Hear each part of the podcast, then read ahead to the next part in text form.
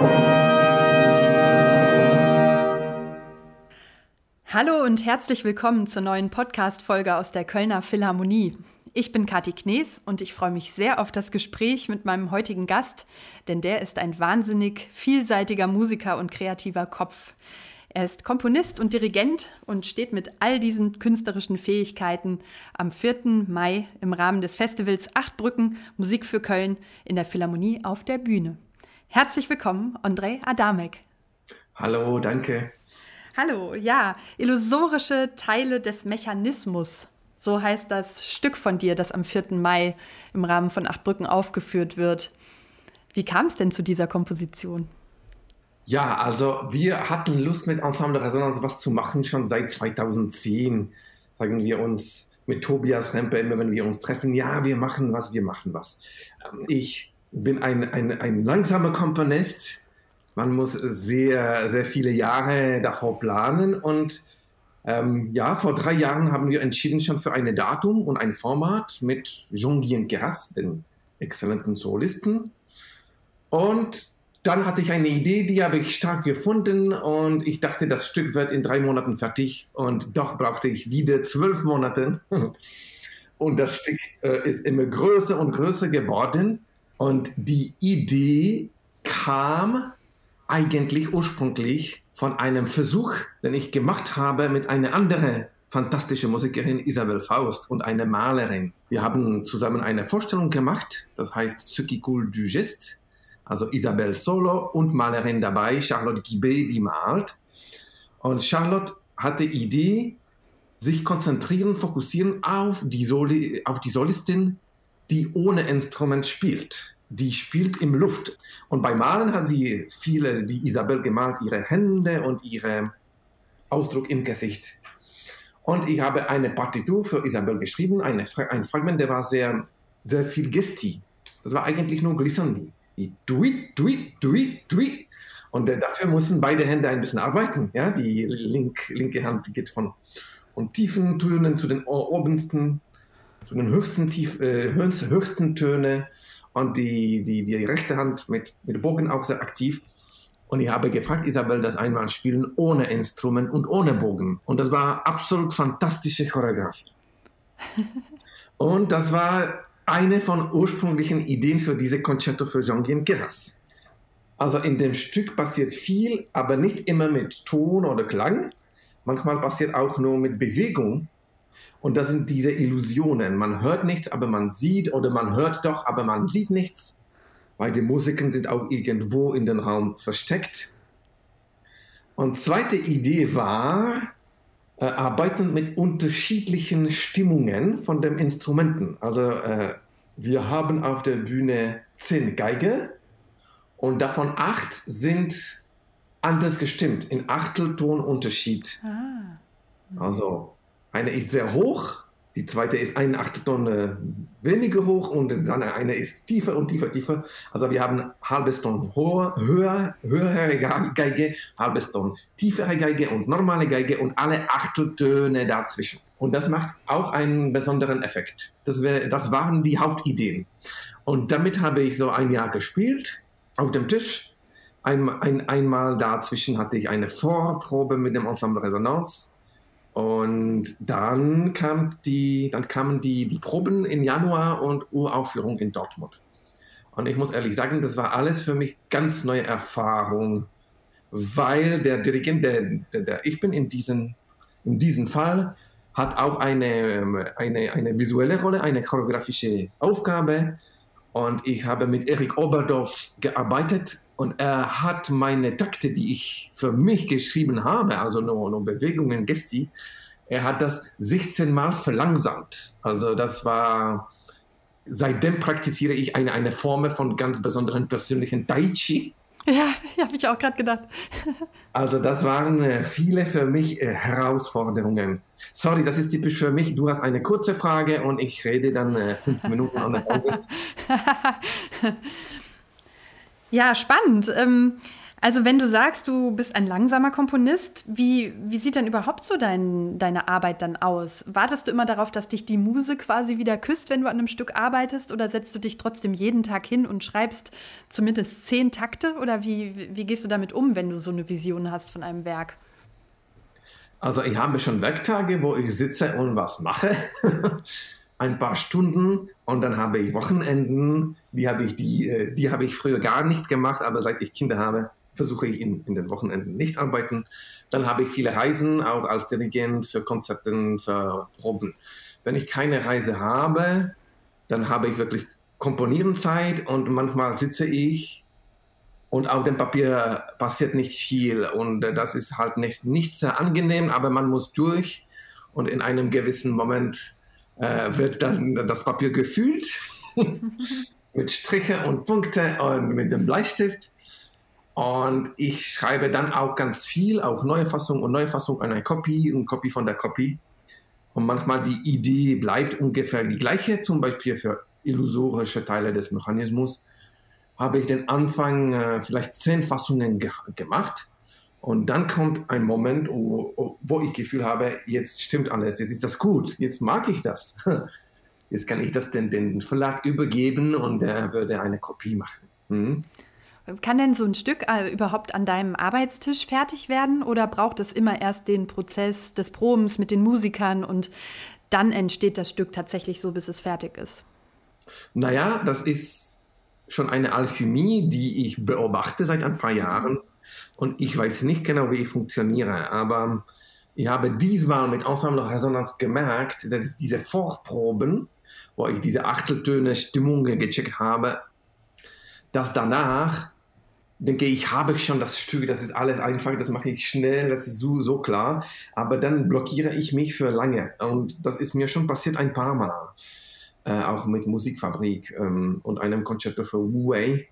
Da haben wir auch Vorproben gemacht, die waren auch irgendwie wunderbar. Und am Ende der, der, der, der Vorproben hatte ich schon was Konkretes, eine kleine Aufnahme. Aber das hilft nicht, nicht wirklich also ich glaube jetzt, dass es kann sein für Komponisten, dass diese Idee, wir müssen uns alles vorstellen äh, vor einem äh, weißen Blatt Papier und niemand und nichts kann uns helfen. Kein Computer, keine Vorspieler, kein MIDI, kein Musiker.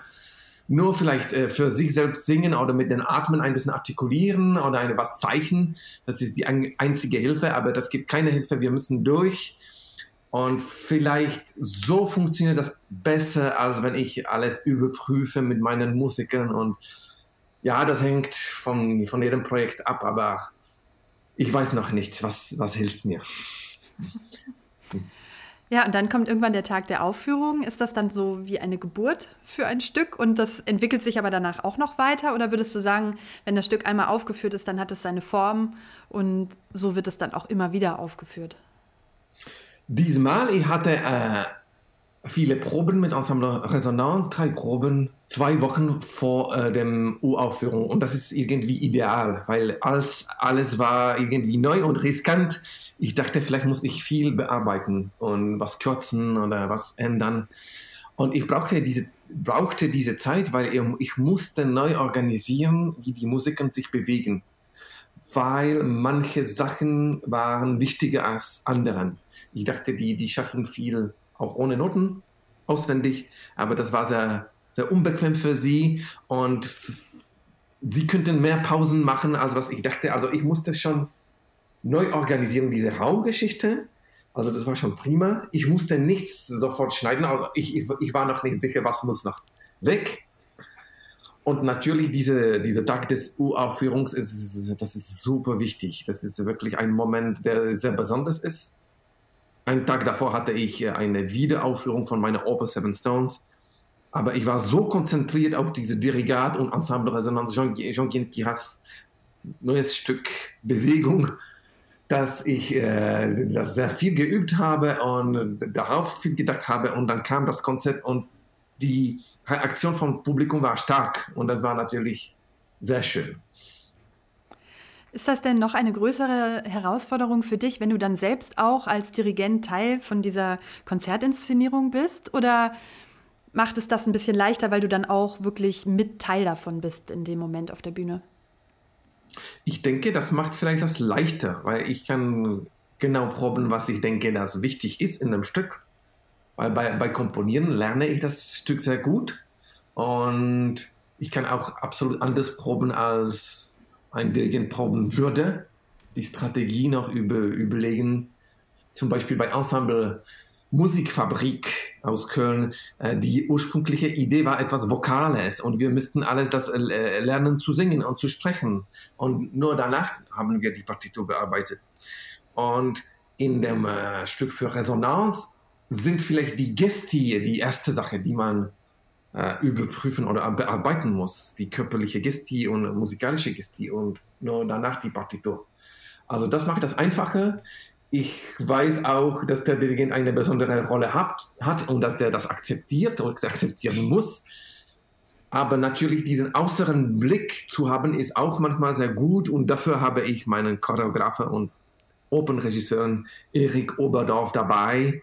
Und er hilft mir viel, weil er ein Feedback für den Raum, Situation, Licht und Bewegung gibt. Und ähm, ich arbeite sehr gern zu zweit auch mit einem anderen künstlerischen Leiter. Mhm.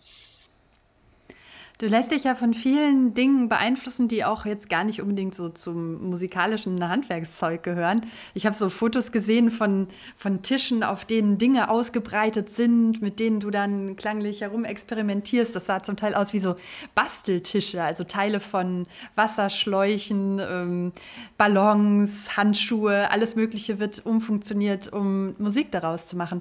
Warum ist dir das wichtig, nicht nur Musikinstrumente zu nehmen für deine Musik, sondern halt auch Gegenstände, die man aus anderen Zusammenhängen kennt? Gute Frage. Also, das ist nicht, dass es wichtig ist oder die Musikinstrumenten, Musikinstrumente sind total fantastisch. Die haben sich mehrere Jahrhunderte entwickelt und die, ähm, die Möglichkeiten, die, die heute die Interpreten haben, sind immer größer und die sich entwickeln ständig. Die Sache ist, dass wir auch manchmal treffen ein Objekt der auch wie ein Musikinstrument wirkt. Und meine Familie weiß das sehr genau. Wenn ich Frühstück vorbereite, jeden Tag äh, schlage ich äh, mit meinen Fingern die Marmelade und Haselnussmus. Wie ist das Tablas, Indien Tablas. Und ich kann das nicht ändern. Der Ton und äh, äh die Resonantenschläge und Nicht-Resonantenschläge, das funktioniert gleich.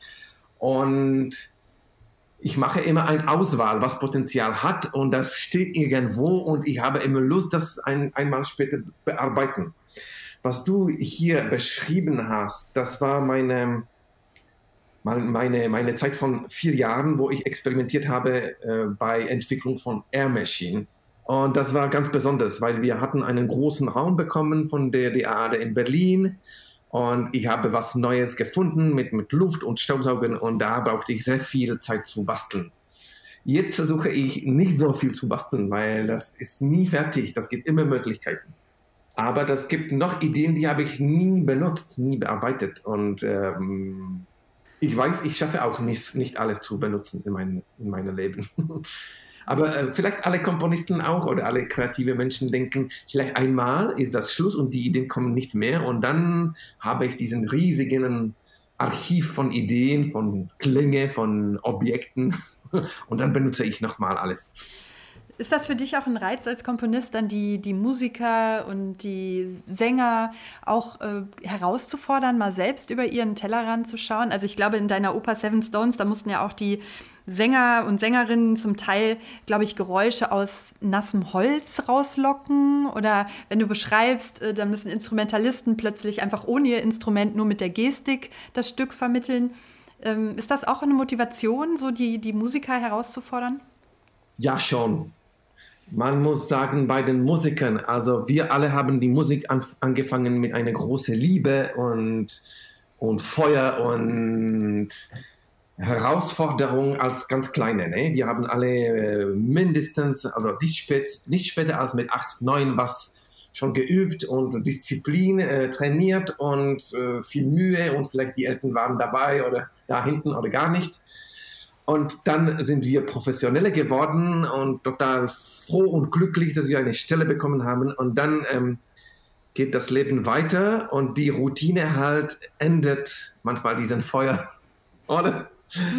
Und ich mache sehr gern ein bisschen äh, besondere Aufgaben für die Musiken und die, die würden damit wach, weil die müssen nach den, den Körper aufwachen. Wir machen auch sehr viel äh, mit meinen Vokalisten, mit meinem Ensemble Seven oder andere Open-Solisten, mit denen ich arbeite, mache ich sehr oft, auch mit Erik Oberdorf dazu, Trainings, also Workshops oder auch äh, Körperwärmung. Also man mu muss ein, ein bisschen die Grenzen von, von, von was gemütlich ist, ein bisschen pushen ein bisschen zerbrechen und dann kommt, kommen neu, kommt neues Potenzial, neue Energie, alles wird irgendwie frisch und auch ungewöhnlich. Ähm, und das passiert manchmal, weil ich das will, aber manchmal, weil ich denke, das ist ganz normal und klassisch, aber dann die Musiken sehen, ja, das ist nicht klassisch, ja, auf dem Kopf stehen und dazu spielen. Oder? Genau. Also schon, schon, ja, das passiert immer. Und jetzt äh, gebe ich auch die Aufgaben den Dirigenten und, und, und mir selbst und ähm, dann muss ich auch äh, aus meiner Comfortzone und viel üben, viel vorbereiten. Genau. Du hast das gerade schon erwähnt, dein Vokalensemble Ne Seven. Das ist ja im, im Anschluss an deine Oper Seven Stones entstanden, glaube ich, oder aus dieser Arbeit her hervorgegangen. Ist denn die menschliche Stimme sowas wie dein Lieblingsinstrument oder hast du überhaupt ein Lieblingsinstrument? Also sicher menschliche Stimme und vielleicht auch Schlagzeug und aber dann auch Streicher, dann Orchester. Orchester ist mein Lieblingsinstrument. ähm, aber schon die, die menschliche Stimme ist was Unglaubliches und ich beobachte immer die Stimme, ich beobachte die Leute sprechen und singen und unterschiedliche Kulturen. Ich bin total verliebt in, in indische klassische Musik und Drupat Gesang und Hindustani Musik, aber in koreanischen Gesang und Notheater und Gospelgesang und Jazz und äh, viele, viele andere. Also die menschliche Stimme ist schon unglaublich und wenn ich mit Stimme, mit Sängern arbeite, mit Open-Sängern, Sängerinnen, dann ist das auch viel Herausforderung, weil ich möchte gerne mehr benutzen, als was sie normalerweise benutzen. Alle haben einen riesigen Potenzial, aber vielen haben das noch nicht auf der Bühne benutzt. Und das gibt manchmal Diskussionen, aber am Ende gibt es viele ganz spannende Emotionen und Farben und Klänge und ja, sehr gerne aber auch diese Kombination Stimme und Schlagzeug ist für mich sehr interessant, weil das ist alles ohne Grenze, viel Möglichkeiten, viel Körper dabei, Gestie dabei. Ja. Und als Komponist muss man ja auch irgendwie so seine eigene Stimme oder seine kompositorische Handschrift finden, oder? Wie, hat sich das für dich in den letzten Jahren entwickelt? Also was waren so die wichtigsten Erkenntnisse vielleicht, die du gesammelt hast im, im Studium in, in Prag, in Paris oder jetzt in der Zeit in Berlin? Gab es da so Schlüsselmomente, von denen du sagst, das hat deine Klangsprache wirklich nachhaltig geprägt? Ich weiß darüber nicht viel, nicht genau, aber ich bin auch neugierig, ich möchte das auch gerne wissen. Äh, ich äh, höre jetzt mit meinen Kindern, mit meine, meine kleinen zwei Töchtern, zwei und vier Jahre alt, äh, Vokalmusik, die ich selbst als Kind gehört habe. Das ist nicht nur klassisch, das ist auch viel Folklieder und tschechische Lieder und Spirituals und so weiter. Und ich beobachte, weil auch schon mit 14 oder 15 habe ich ein Chorstück geschrieben und da ist meine Sprache irgendwie schon teilweise da. Zum Beispiel zum Beispiel diese sprechende Stimme zu benutzen, Geräusche mit der, mit der Sprache. Ich habe auch mich sehr viel in Paris entwickelt. Ähm, für mehrere Gründe. Das war alles neu für mich. Elektroakustisches Studio war erste große Erfahrungen. Erste große Erfahrungen mit, mit Orchester und Orchestration und Ensemble, äh, Ensembles. Ein absolut fantastischer Lehrer für Orchestration, äh, Marc-André Dalbavie und auch indische Musik habe ich da studiert. Und mein Lehrer von indischer Musik, Patrick Mutal, ist ein Sitar-Spieler. Er spielt Sitar. Ich habe jetzt vor, vor kurzem, vor einem Jahr, habe auch ein Sitar, eine Sitar gekauft. Und er hat eine, eine, eine, eine Sprache, wo er einmal zupft die Seite und dann spielt weiter Melismen, die sich ein bisschen wiederholen in Loops. Ich mache ein Beispiel, ja.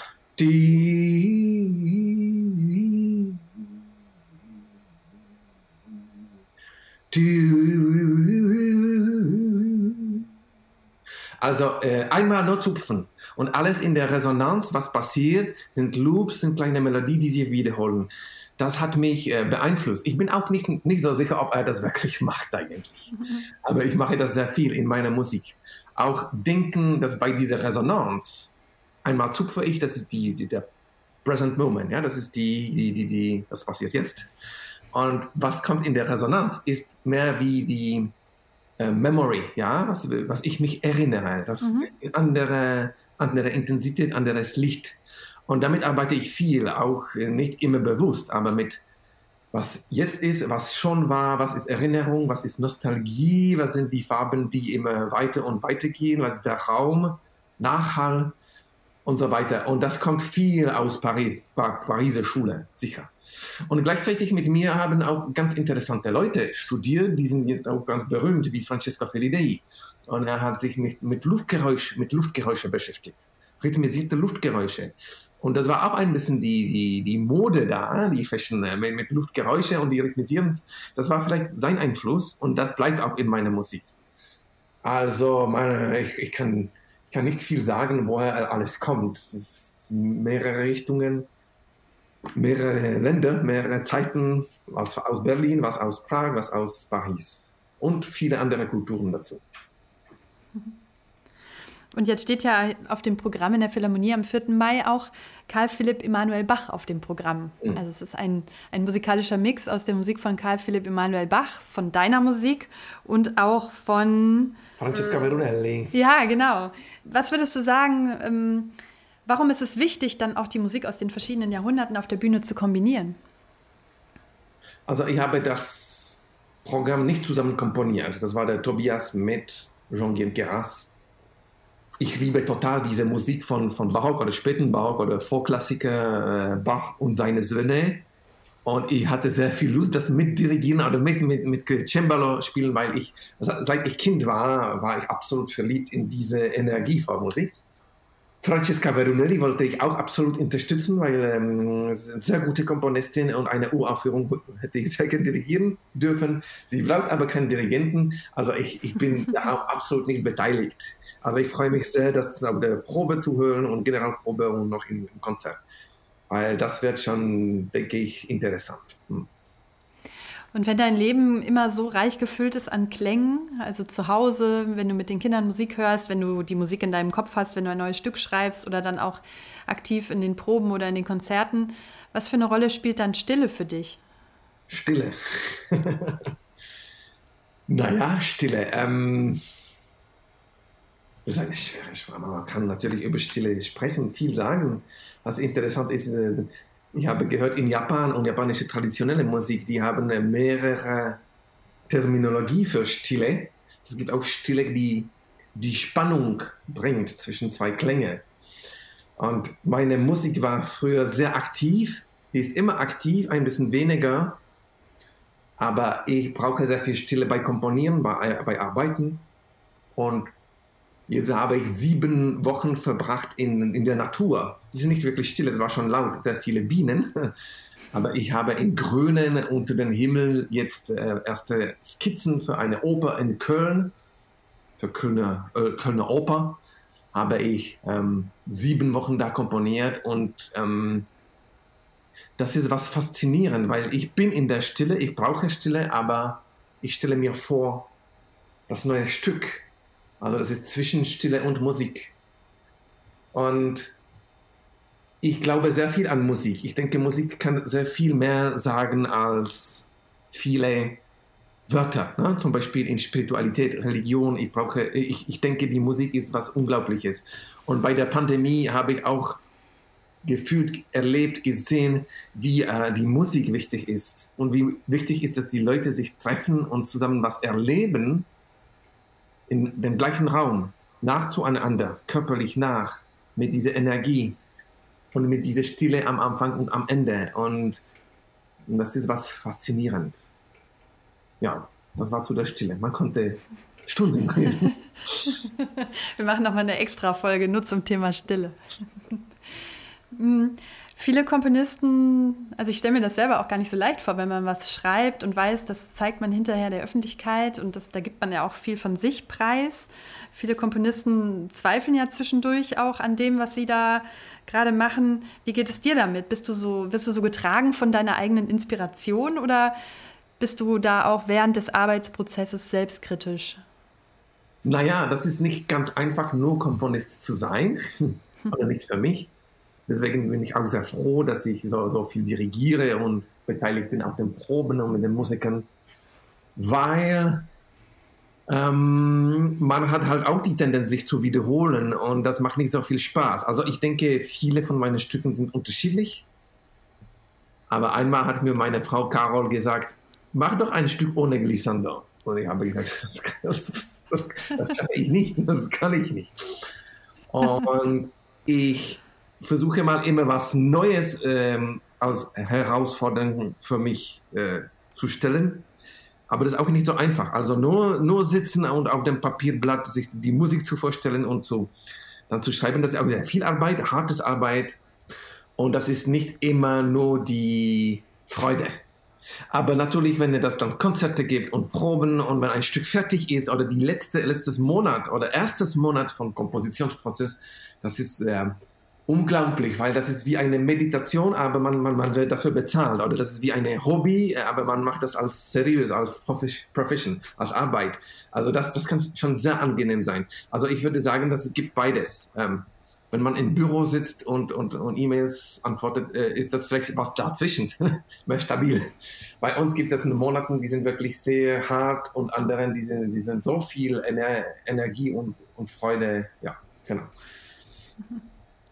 Ich habe jetzt auch noch eine kleine Herausforderung für dich. Und zwar möchte ich gerne ein Spiel mit dir spielen. Ich sage dir jetzt immer zwei Begriffe und dann musst du dich ganz spontan aus dem Bauch heraus für einen dieser beiden Begriffe entscheiden. Okay? okay.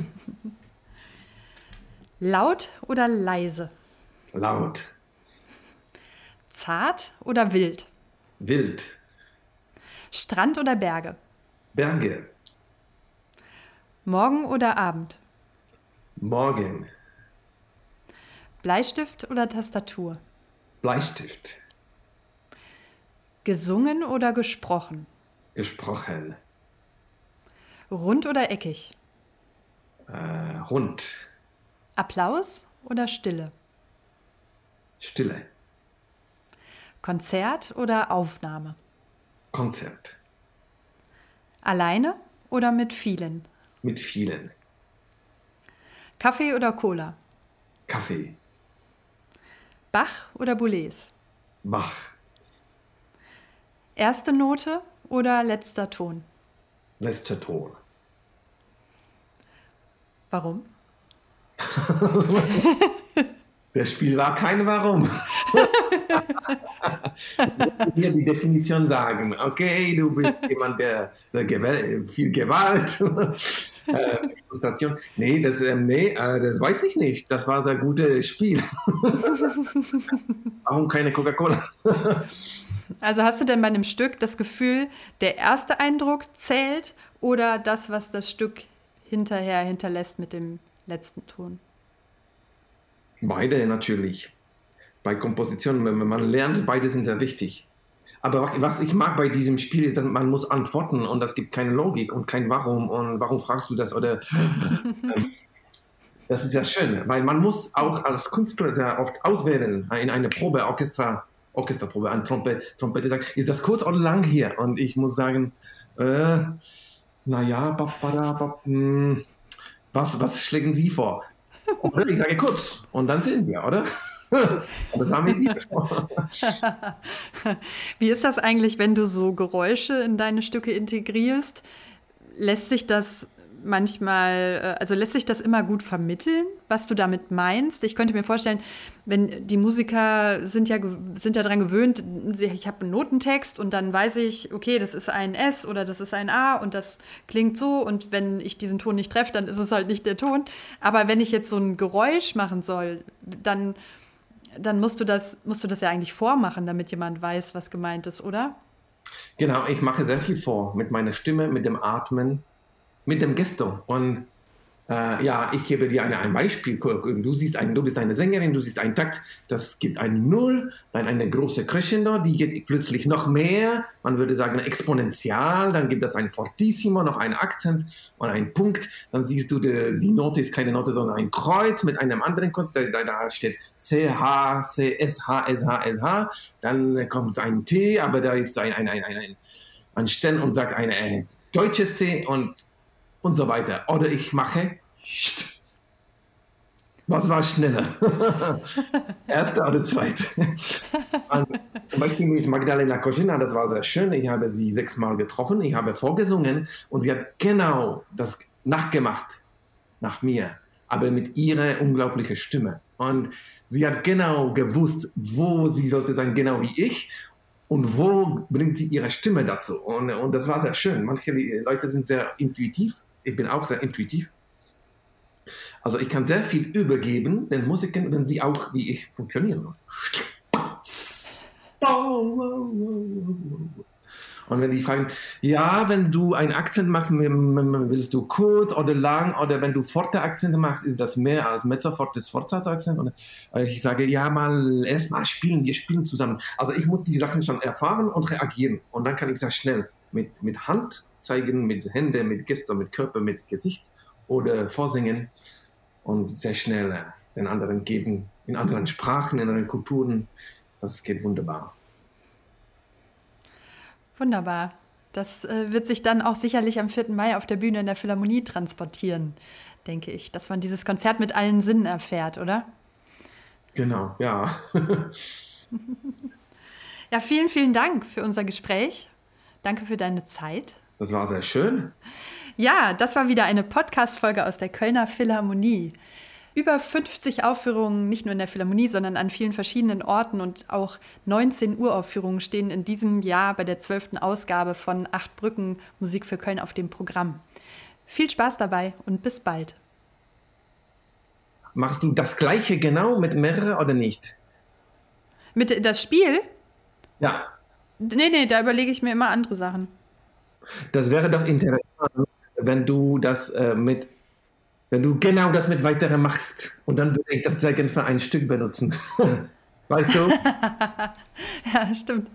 Das ist schon interessant. Und äh, ist das deine Idee oder hast du das irgendwo gesehen bei einem Psychologen?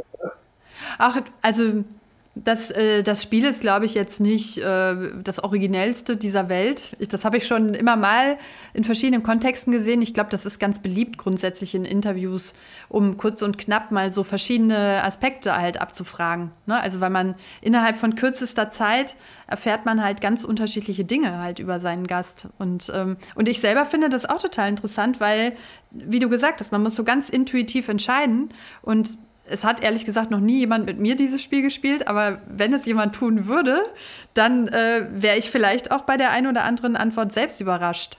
Warst du jetzt gerade selber überrascht bei, bei irgendeiner Antwort? Nee, viele war klar für mich, aber mein mhm. Gefühl war, es ist genau der, der, die Herausforderung, Challenge, was ich äh, mit meinen Musiken mache. Also mhm. schnell reagieren und wirklich sich zeigen, wie man ist und nicht, nicht, nicht was überlegen oder nicht was üben. Mhm. Ja, aber also das, was ich dir sagen kann, ist, dass du dieses Spiel, zum einen hast du sofort verstanden, was du machen sollst. Oh. Das ist auch nicht selbstverständlich.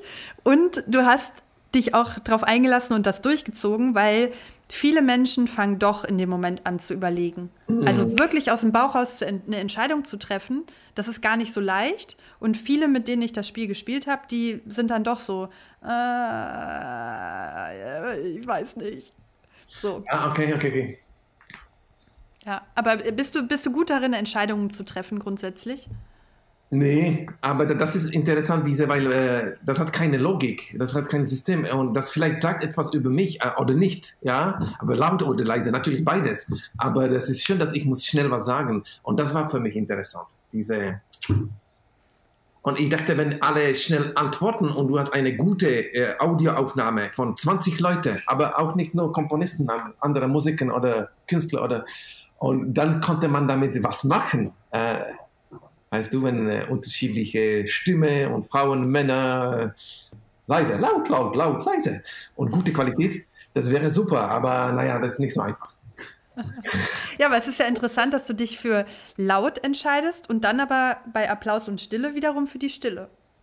Ja, das hat auch, auch einen Grund. Wenn ich auf der Bühne bin und es einen Applaus gibt, ich bin sehr technisch. Ja, jetzt äh, vorbeuge ich mich, jetzt gehe ich weg, jetzt gehen alle Musiker, jetzt alles. Und ich bin, ich genieße nicht wirklich. Ich muss manchmal auch den Applaus nochmal auf der Aufnahme hören, weil ich bin wirklich dabei sehr distanziert.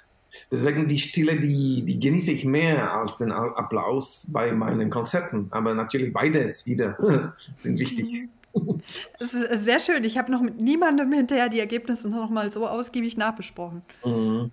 Vielen Dank, André. Danke dir. Das war, ein sehr schönes Gespräch. Tschüss. Ciao. Tschüss.